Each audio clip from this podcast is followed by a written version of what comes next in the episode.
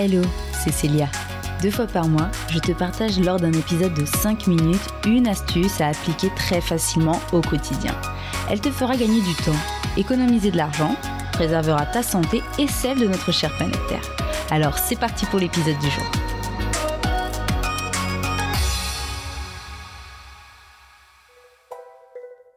Et voilà, les fêtes de fin d'année étant passées, une nouvelle année a officiellement débuté. Nous voici même déjà presque en février. Ce que j'adore avec la nouvelle année, c'est d'avoir toujours cette sensation qu'il s'agit d'un nouveau départ, une nouvelle chance de faire de son mieux pour soi, pour les autres et à présent pour notre environnement. Après avoir fait un point sur ma manière de consommer lors de cette année 2021, j'ai eu envie de passer enfin un cap que je n'avais disons pas encore tout à fait franchi. Consommer de seconde main. Voilà, comme vous l'aurez compris, le sujet du jour est le marché de la seconde main. D'ailleurs, preuve que la seconde main est devenue tendance, je suis prête à parier que tu as déjà entendu la fameuse phrase Tu ne le portes plus Vends-le sur Vinted. Alors, voici quelques chiffres qui viendront appuyer mes arguments afin de te faire passer à l'action. À titre d'exemple, Amazon détruit chaque année 3 millions de produits neufs rien qu'en France. Et ce sont également chaque année en France plus de 650 millions d'euros de produits neufs et non périssables qui sont jetés ou détruits. Fort heureusement, depuis le 1er janvier, les produits non alimentaires invendus ne peuvent à présent plus être détruits. C'est une première victoire. En revanche, sache que 75% des déchets électroniques échappent aux filières légales de recyclage. Ils sont exportés illégalement en Chine, en Inde ou en Afrique et terminent leur vie dans d'immenses décharges à ciel ouvert. Avant même de connaître son premier utilisateur, un objet connecté aura émis 73% des gaz à effet de serre de son cycle de vie. Le secteur du textile, quant à lui, utilise près de 4% des ressources en eau potable de la planète et dégage 1,2 milliard de CO2 par an.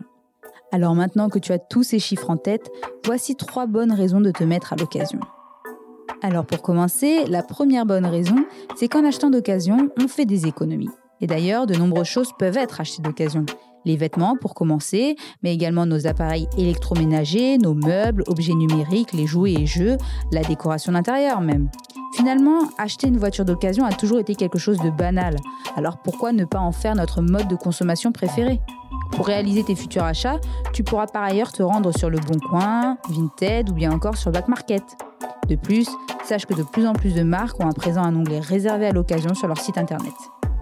Ensuite, la seconde très très bonne raison de se mettre à l'occasion, eh bien c'est parce qu'acheter d'occasion c'est plus écologique. Tu ne le sais sûrement pas, mais sache que la production d'un seul jean nécessite 10 000 litres d'eau consommée. Et pour un t-shirt en coton, 2700 litres. Et tout cela sans compter la quantité de CO2 émise lors du transport. L'impact sur l'environnement, et plus exactement notre empreinte écologique, sera donc moins importante en consommant de la seconde main. Acheter du neuf, c'est aussi rendre nécessaire la production ou l'extraction de nouvelles matières premières. De plus, nos vêtements finissent souvent à la poubelle. En Europe, on jetterait près de 4 millions de tonnes de vêtements par an. Mon troisième argument, eh c'est que l'achat d'objets d'occasion se fait régulièrement dans des boutiques caritatives. Dès lors que vous achetez une pièce d'occasion dans ces friperies solidaires, vous réalisez non seulement un geste pour la planète, mais vous aidez aussi des personnes dans le besoin. Concernant les friperies indépendantes, dites-vous tout simplement qu'acheter chez eux, c'est consommer local et ça permet de faire vivre une petite entreprise. D'ailleurs, petit argument bonus, si tu es tout comme moi un ou une férue de mode, tu dois savoir que le vintage est ultra tendance. Et pour se procurer des pièces uniques, eh bien il n'y a pas meilleur lieu que les boutiques de fripe. Voilà, j'espère que cet épisode t'a plu. N'hésite pas à laisser 5 étoiles et un commentaire sur Apple Podcast pour toucher toujours plus de monde.